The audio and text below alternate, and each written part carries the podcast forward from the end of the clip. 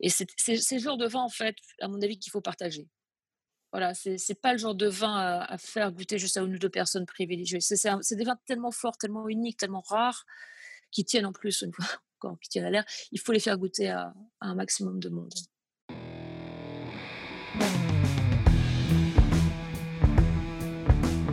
Bonjour à toutes et à tous. Habituellement, nous partons dans les domaines à la rencontre des vigneronnes et des vignerons qui font le vin. Nous parlons avec eux de ce qui se passe avant que le vin ne soit mis en bouteille. Avec cet épisode, nous démarrons une nouvelle série où nous parlons de ce qui se passe quand la bouteille s'ouvre, quand elle dévoile ses trésors aux personnes qui la dégustent. S'il y a bien un lieu commun dans le vin, c'est qu'il est un produit de partage, un prétexte pour être ensemble et se faire plaisir. Ce que nous y cherchons, ce sont des émotions, de celles qui durent, qui traversent les âges pour devenir un souvenir impérissable. Passionnés de vin, professionnels, amateurs, nombreux sont celles et ceux qui ont eu la chance de vivre un de ces moments. Figés dans le temps et la mémoire où la dégustation sublime l'instant présent. Une magie s'opère laissant toute la place au vin pour s'exprimer. Les sens sont aux aguets, on comprend qu'on vit un truc de dingue. C'est justement ce truc que nous cherchons à vous faire partager. Au travers de cuvées mythiques, nous partirons avec notre micro à la rencontre des personnes qui le font, le dégustent, le conseillent, le vendent pour nous faire partager leurs meilleurs souvenirs. Pour démarrer cette série, direction notre magnifique sud-ouest. Dans le Piémont pyrénéen, il est un cépage, le petit Mansin, qui sublime un terroir béni des dieux, le Clos Joliette. Pour évoquer ce jardin mythique et les émotions qu'il suscite, nous vous laissons entre de bonnes mains. Trois vignerons passionnés, Jean-Marc Grussotte, Marc Pénavert et Mathieu Cos, et deux sommeliers de grand talent, Pierre Villapaléja et Pascaline Lepelletier, nous expliquent pourquoi cette cuvée se trouve dans le panthéon de leurs souvenirs. on, se dit, euh, ouais, d'une bouteille à l'autre c'est différent, d'un casier à l'autre c'est différent. Je dis, ok, d'accord, mais en fait, ça- euh, je pense que de, ce- de- de- une bouteille mythique, ça peut devenir vraiment le, la Romanée Conti du sud-ouest. Parce que à un moment, bah, la Romanée Conti, il y a quand même 1,8 hectare, on en fait 5000 bouteilles. Bah, du coup, ça construit un mythe. Là, il y a 300 bouteilles. Tous les deux, on en tape une. Il y en a, euh, voilà. Euh, Donc c'est c'est- pour ça, c'est dommage de ne pas avoir de, de régularité parce que c'est comme ça qu'on construit justement la légende. Oui, bah, que Pierre dise ça, oui, c'est euh, enfin, pertinent. Euh, J'ai jamais visité Joliette, euh, mais, mais c'est pas la première fois que j'entends cette expression non plus. hein. Je crois qu'Antoine Gerbel l'avait aussi déjà utilisé. Ou là, Antoine en parle de cette façon-là aussi. Donc ça veut bien dire que si deux grands dégustateurs comme, comme Pierre et Antoine font cette référence, vous savez qu'il y a... vous, savez que vous, faites, vous goûtez un vin où, ça, où, ce couple magique euh, mono, monocépage, terroir est, transcendé. Voilà, c'est, euh, ça fait partie de ces rares, euh, ces rares endroits au monde où, euh, cette harmonie a, su, a su se réaliser et, et s'écrire sur le temps long en plus. Donc, il y a cette dimension de temps long qui est, qui est assez cruciale. Alors, la Raymond Conti, bien sûr, on remonte sans doute encore plus. Et là, c'est pareil, je manque un peu de, de, connaissance de l'histoire du Sud-Ouest pour savoir quels sont les premiers millésimes de Joliette. Mais euh, il y a un truc quand même d'assez magique sur, sur, ces, sur ces terroirs. euh, sur ces terroirs sédimentaires de bas des Pyrénées avec, avec ce mansingue. Donc ouais, ouais, ça fait sens d'une certaine manière. Euh, sans la dimension évidemment euh, mystique, euh, religieuse que la Romanée Conti aussi euh, a en son sein, qui est quand même aussi très, très puissante. Voilà. Mais vous n'êtes pas loin des, des- chemins de Saint-Jacques, donc il y, a y a comme un truc qui doit se faire aussi avec la, la dimension, la dimension mystique de l'endroit. Alors, c'est déjà, évidemment, quand on pousse la porte du portail du Clos Joliette, on sait qu'on va rentrer dans quelque chose de- de- de- de mythique pour notre beau sud-ouest. Et, donc, évidemment, l'émotion est là, le paysage est superbe. hein. et évidemment, euh, on regarde ça, on ne voit pas tout, parce que d'en haut, on ne voit pas en bas, euh, tellement euh, il y a de, dénivelé. Voilà, il y a une émotion, on arrive, on se dit bravo, on regarde ces souches, on se dit quand même... on ne peut pas ne pas essayer modestement de, continuer à cultiver ces souches-là qui donnent si bon depuis si longtemps. C'est la base un peu de l'aventure euh, euh, qui nous a fédérés, le groupe Abistodenas, qui est quand même avant tout un groupe de vignerons qui est passionné évidemment de, vin, passionné de, cépages, passionné de terroir, mais aussi de nos beaux cépages euh, du sud-ouest. Et les, petits mansins, évidemment, sont des porte-drapeaux haut de gamme expliquer un mystère, hein, ça, va être, ça va être très compliqué. Bon, on va essayer d'au moins de le contourner, euh, d'en faire le contour. Quoi. Euh, ouais, Juliette, ça fait partie du patrimoine collectif Joransonné. Euh, c'est effectivement sur l'appellation Jorançon, au nord de l'appellation. Euh, c'est, le premier vignoble depuis, euh, la, zone urbaine de, Pau, Pau-Jorançon, en fait. Sur les premières collines, vraisemblablement, il s'y trouve là une particularité géologique qui, qui pourrait être des, des veines ferreuses, quoi, avec avec toute une, un éventail d'oligo-éléments qui lui donnerait sa, spécificité. Son exposition est parfaite aussi. Elle est plein sud, elle est, euh, aussi protégée des vents d'ouest, des vents d'ouest qui sont euh, sur le Joransonnet et des vents qui viennent forcément de l'Atlantique, donc qui sont vecteurs d'humidité et de fraîcheur. Donc Joliette se retrouve à être dans une espèce de, petite cuvette, de petite combe là, néanmoins au sommet de la colline qui, euh, qui, qui se voit être un four l'été immédiatement quand les, chaleurs arrivent, et puis très fraîche, très fraîche aussi la nuit lui aiguisant un petit peu ses, équilibres, ses acidités. Voilà pour ce qui pourrait être des arguments objectifs. Ceci dit, je ne suis pas sûr que l'envergure de ces vins-là ne corresponde qu'à cette simple analyse. Quoi, en fait. Il y a aussi une. Euh, bon, moi j'aime, aussi à penser, euh, moi qui ne maîtrise pas tous les paramètres, qu'il y a une certaine magie, un certain mystère autour de, de la force de ce terroir-là. Il y a aussi sûrement euh, un très gros savoir-faire vigneron de la famille qui avait implanté ce vignoble-là, qui avait choisi cet endroit-là qui avait sélectionné les bois, le matériel végétal. Alors ça, se trouve être, on pourrait le, baliser à partir de 1929. Voilà, donc c'est la date qui me vient à l'esprit là. C'est Monsieur et Madame Minier qui ont, qui ont, euh, qui ont implanté les premiers pieds de vigne là, et puis qui ont euh, qui ont cerné ce terroir, qui ont défini aussi la manière de, faire le vin, qui est sûrement issu des, pratiques de l'époque, ça veut dire pressurage direct avec un, raisin légèrement foulé, beaucoup de temps d'élevage, 3 4 ans euh, d'élevage dans des barriques qui sont euh, euh, suffisamment bien entretenues pour qu'elles puissent être neutres en termes de comportement. Et puis on se retrouve avec un épanouissement de, ces réserves, un épanouissement de ces terroirs qui, qui frise le mystère. Je, le répète tellement la, dégustation d'un Joliette est, est, emphatique en termes de complexité, elle est, elle est veloutée de champignons nobles, elle est, est fruitée d'une très belle sélection de, très belle sélection de ces bois. Euh, c'est vraiment quelque chose qui, euh, qui vraiment qui des vibrations dans, cet endroit-là qui, font que, qui font que le vigneron que je suis et les vignerons que nous sommes d'Avistoenas, puisque là aussi c'est une autre partie de, de l'aventure, beaucoup plus contemporaine, euh, avons ressenti un plaisir incroyable et puis un apaisement incroyable de pouvoir manipuler ces, ces raisins, tailler ces vignes.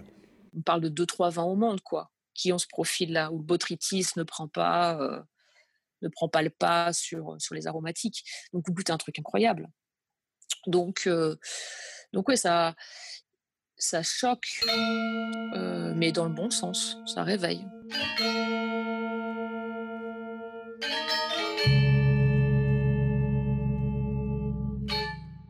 Alors, un grand souvenir, euh, très certainement, mais c'est. Il y a, y on peut pas tout dire, mais bon, euh, pour avoir bu euh, des très grands millésimes, une, une grande émotion en particulier sur, euh, sur des clojoliettes des années 70, particulièrement époustouflant. Et on retrouve le caractère truffé, mais carrément truffe noire, vraiment si spécifique, voilà, encore plus que truffe blanche, qu'on retrouve vraiment sur ce terroir. Et donc je pourrais citer les 73 en particulier, qui lui est absolument mémorable, et qui est certainement le plus grand vin qui a été élaboré cette année-là puisque c'est pas une année non plus euh, une étape marquante en termes de millésime, mais là, euh, il faut avouer que quand on arrive à ce niveau-là à Joliette, on est au niveau de ce qu'il y a de plus grand en termes de liquoreux au niveau mondial, clairement. Et euh, c'est un, un, vin.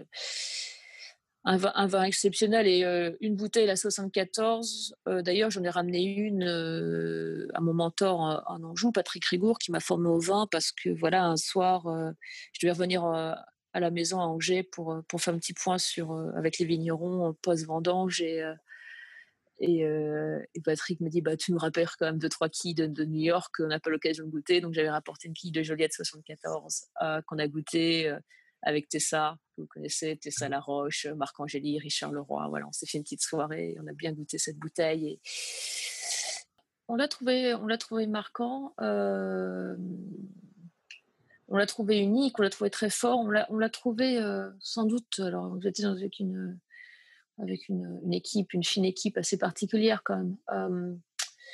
on s'est dit que c'était dommage qu'il soit tellement tenu par les soufres. Voilà, il y, avait une matière magique et on l'a ouvert, on l'a bu sur, on l'a quand même, je l'ai ouvert en début de repas, donc voilà, on, grosso modo 6 heures d'ouverture quand même.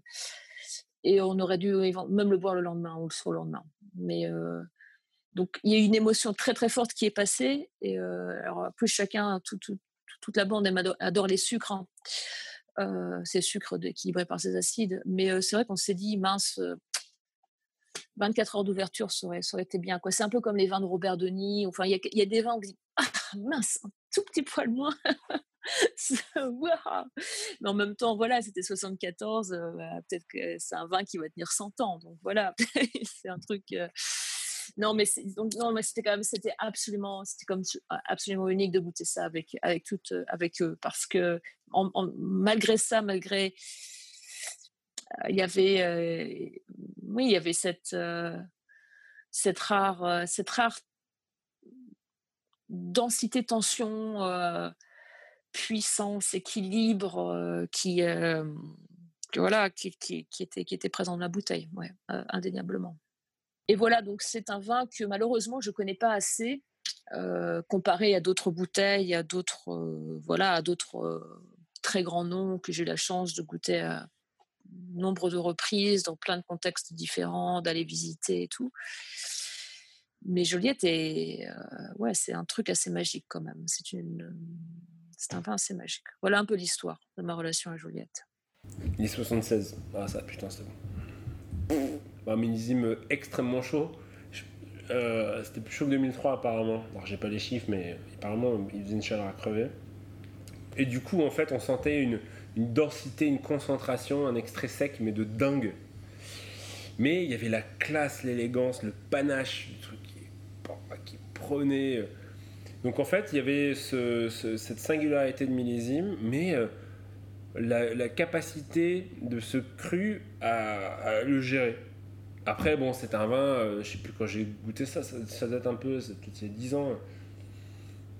Et euh, bon, on en reboit une aujourd'hui, à mon avis, ça bouge, ça bouge pas. Il n'y a pas de problème. Mais ça avait une tenue. Ah, ça, 76, Ça, ça. Pas de sujet.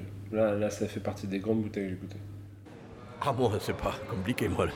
Le, souvenir que je ne gommerai jamais, c'est la grande journée de dégustation des, euh, je ne sais pas combien on a goûté de barriques, mais je dirais euh, 150 euh, de, l'ensemble des millésimes non encore euh, conditionnés. Euh, c'était ça, c'était a priori fin 2015 par là, qu'on les, les avait goûtés, en décembre 2015.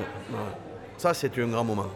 un grand moment. Je pense que dans une vie de vigneron, avoir la chance de goûter des vins aussi purs, aussi grands, aussi droits, en quantité aussi importante hein, dans une journée, et surtout de faire une verticale de 30 millésimes d'une exploitation mythique, c'est quand même très très rare. Hein. Euh, comment qu'on le veuille, euh, notre exploitation, d'accord, on est capable de, faire euh, péter 30 quilles de 30 millésimes différents, mais à part ça, donc ça reste comme une grande émotion.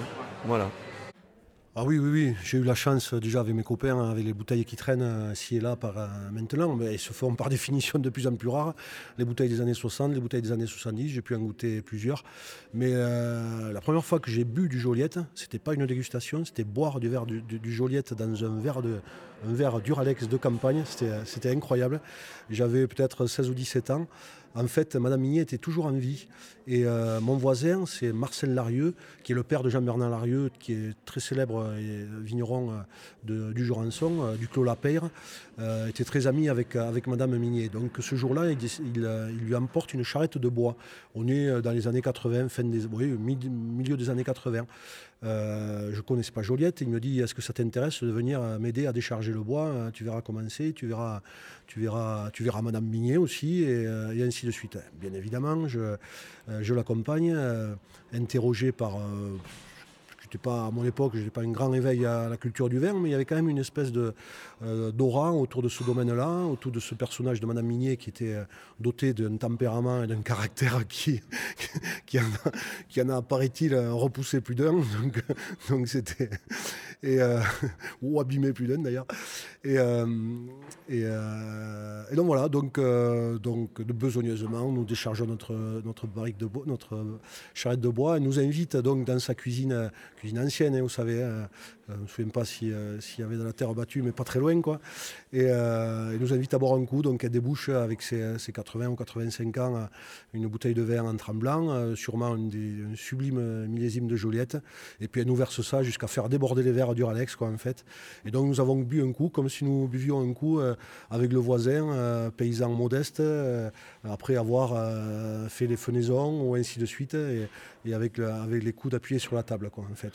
Donc moi, évidemment, j'étais totalement muet puisque j'étais euh, euh, déjà très touché que mon, euh, mon voisin m'emmène dans cette tutoyer cette légende-là en fait. Oh, surtout pas tutoyer, enfin même regarder cette, cette légende-là.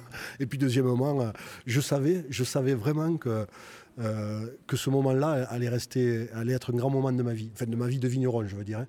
que, que de voir Madame Migné, c'est sûrement la seule fois où, j'ai pu lui serrer la main, où j'ai pu la voir, j'ai pu euh, peut-être changer quelques mots, je m'en souviens pas très bien, et puis euh, de désacraliser le mythe du Clos Joliette avec, avec ses verres d'Uralex et puis ce débord de vin sur la table, c'était, quand même quelque chose. Enfin, ceci dit, euh, les conditions n'étaient sûrement pas exceptionnelles pour, euh, pour, euh, pour les goûter.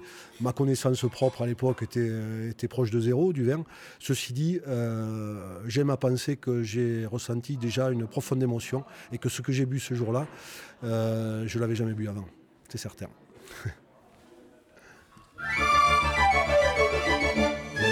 et des fils conducteurs sur, les, sur ces vins des, aromatiques très complexes.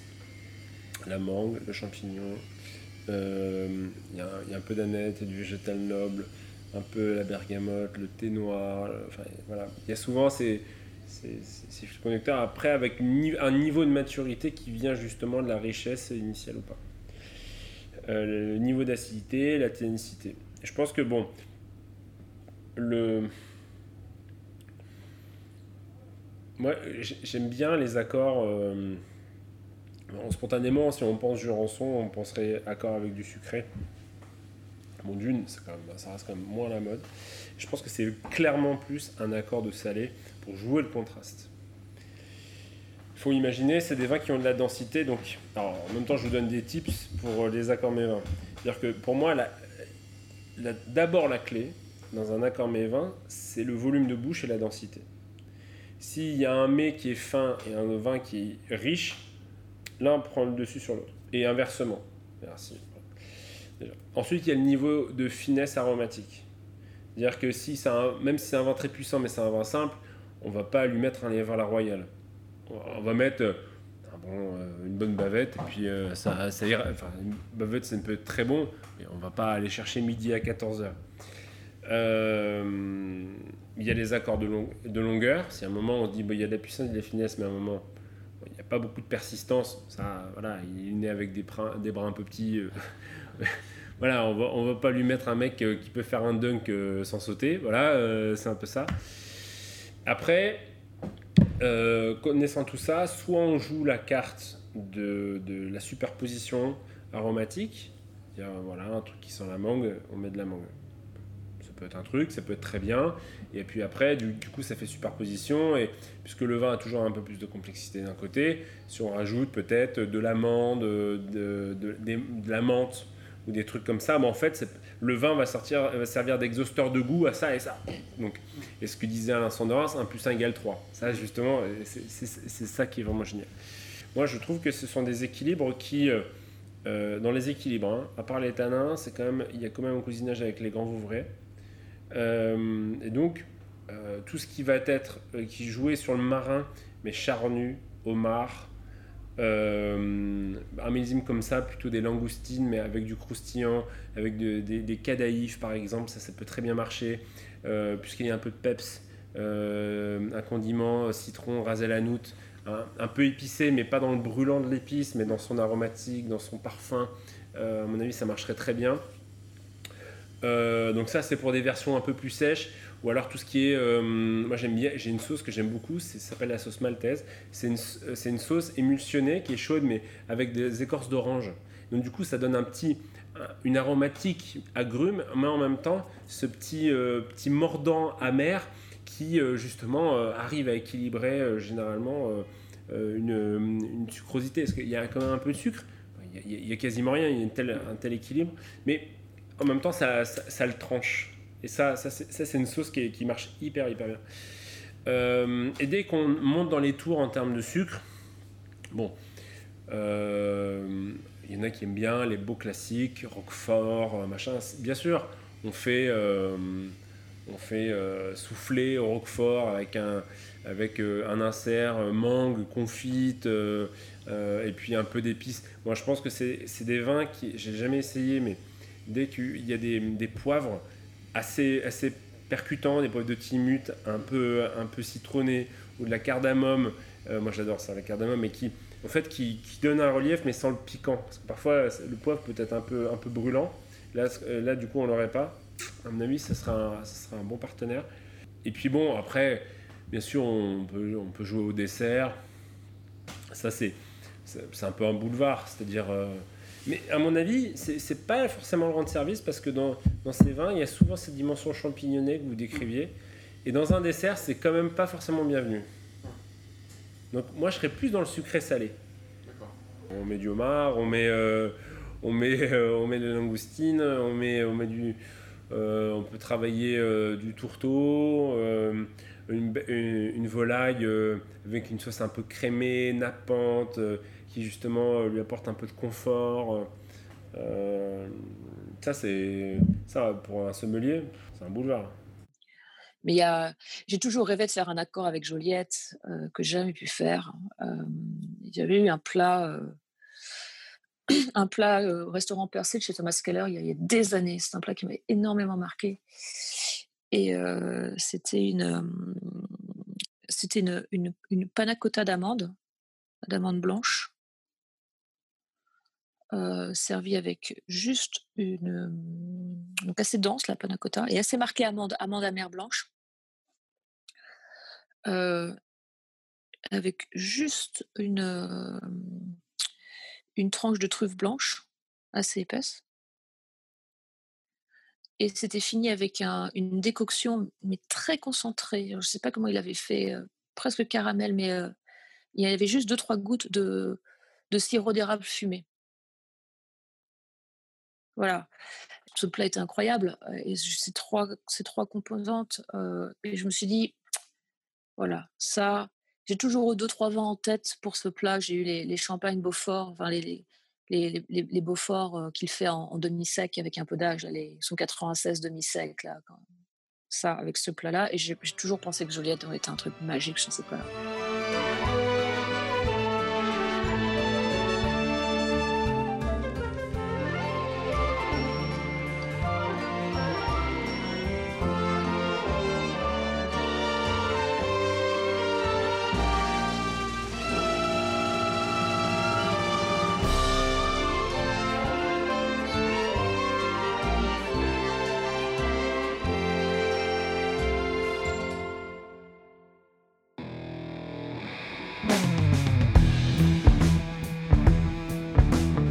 format, nouveau genre, nouvelle série.